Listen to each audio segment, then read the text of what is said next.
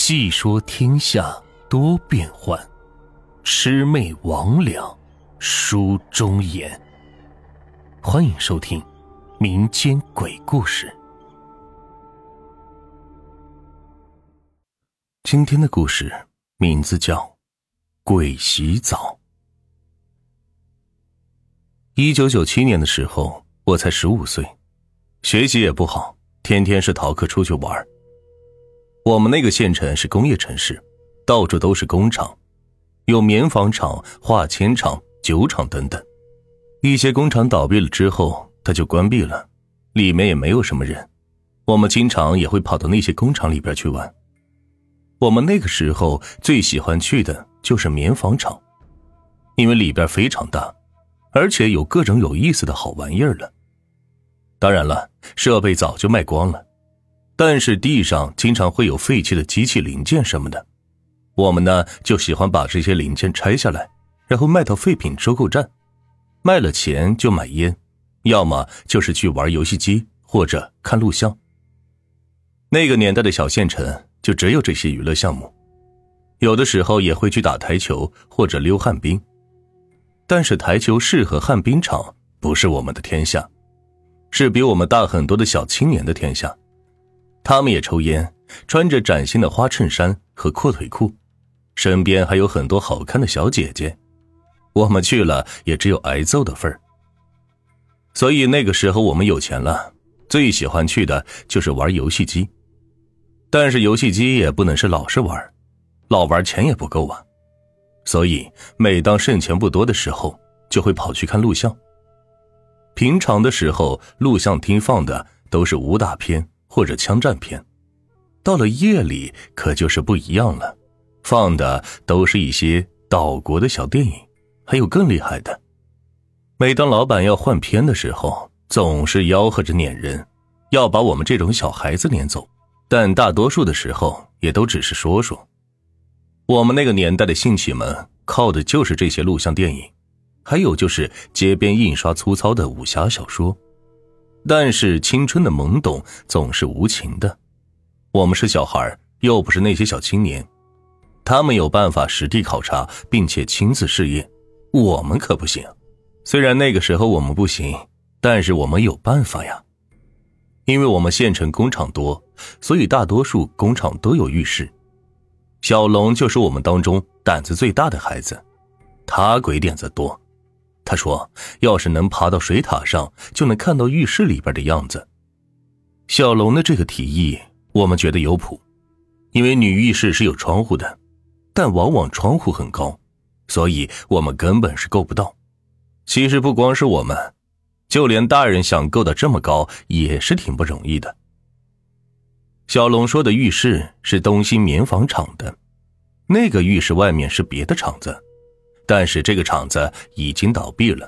不过，就像小龙说的，那个厂子有一座废弃的水塔，正对着东兴棉纺厂的浴室。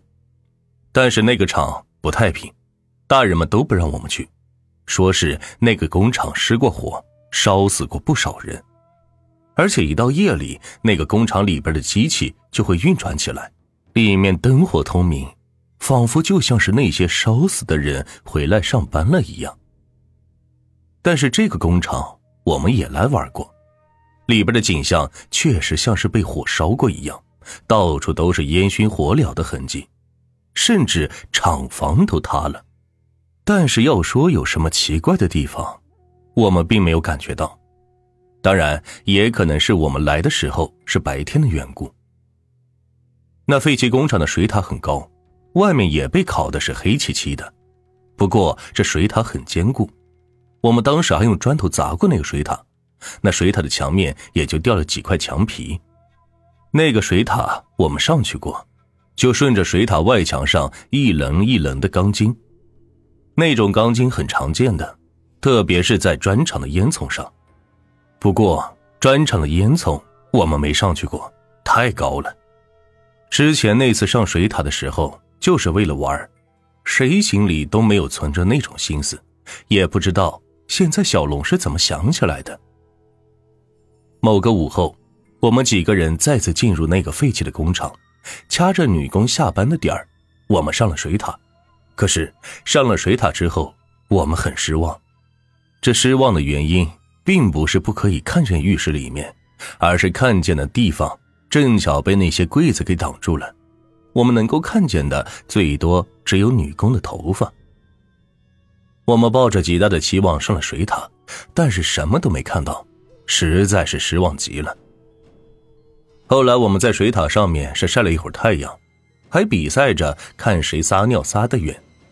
当时我们就说起了班里边的一些女孩，黄小米是我们学校最好看的女生，而梁红是胸最大的。小龙说他可喜欢梁红了，可是梁红有男朋友了，是高中部的。反正那天我们瞎聊了很久，聊到最后，小龙说他不想回家。小龙的爸爸爱喝酒，一喝酒就揍他和他妈妈。小龙还说，迟早有一天要杀了他爸。我们这个时候就提议在工厂里边找点东西卖，然后也去喝酒。这个时候天还没有黑，但是已经是黄昏了，夕阳把天空照耀的一片红艳艳的，非常的好看。我们下水塔的时候碰见了一个老头，一看就是捡破烂的，身上穿的是脏兮兮的，手里拿着一个鱼鳞袋子。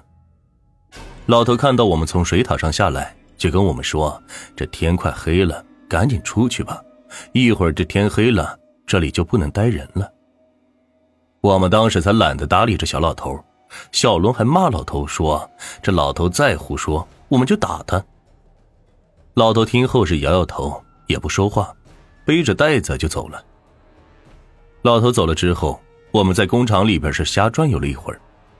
工厂里的东西倒是还有不少，但是都是一些大设备，还有铁轨什么的，根本是搬不动。要么就是厂里边锈迹斑斑的铁架。东东看到铁架生锈了，还想拆了，可是他踹了几脚，差点是把脚给崴了。百无聊赖之下，天已经是黑了下来，外面的路灯也都亮了。这个时候，我们就准备走了。正要离开的时候，东东说：“好像听到了人说话的声音。”此时的工厂里边已经是全部黑了下来，清风吹拂之下，工厂里的荒草是沙沙的响，工厂的树上也不知道是什么东西在叫，草丛里跑过去的也不知道是什么东西。这个时候大家都有点害怕了，但是那会儿没人会承认自己害怕的。而当东东说。听到有人说话的时候，大家是更害怕了。我们几个人静静的站在倒塌的厂房大门前的空地上，所有人都不说话。一时间，四周安静的有些可怕。就这么静静的待了一会儿，小龙是忽然哈哈大笑起来，说：“我们都是胆小鬼，瞧你们给吓的。”听完小龙说这句话之后，我们也都是跟着笑了起来。但是正在我们笑的时候，我也听到了说话声。但是说的是什么没有听清楚，但是听声音是个年轻的女人。就在我愣神的时候，小峰说话了，他说：“你们听见了吗？”这个时候，小芳一说话，我们全听见了。那已经不是一个女人说话的声音，而是好几个。这几个女人好像在说着什么有意思的事情。时不时的是哈哈笑上几声，寂静的环境，废弃的工厂，四周一片黑暗，却传来女人嬉笑的声音。我们几个这一下真的是被吓住了，我后背一阵发凉，腿都软了，当时脑子是一片空白，什么都想不起来。就在这个时候，在我们右边的一个地方，忽然是亮起一盏灯来，我们一起往那边一看。只见那盏灯下面照耀的是一个红色的木门，门上写着两个字“浴室”。而几个身穿工作服的女生，有的手里拿着脸盆，有的手里提着桶，正推开浴室的门往里边走去。当我们看到那盏灯亮起来的时候，我就不怎么害怕了，更何况还有几个女工呢？但是东东当时还是很害怕，他一个劲儿的催促离开。东东催促的时候，还有一个女工提着水桶，一路小跑着进了浴室里。女工进浴室的时候，似乎是看见我们了，还回头对我们笑了一下。不得不说，那个女工长得可真好看，长长的头发，婀娜的身姿。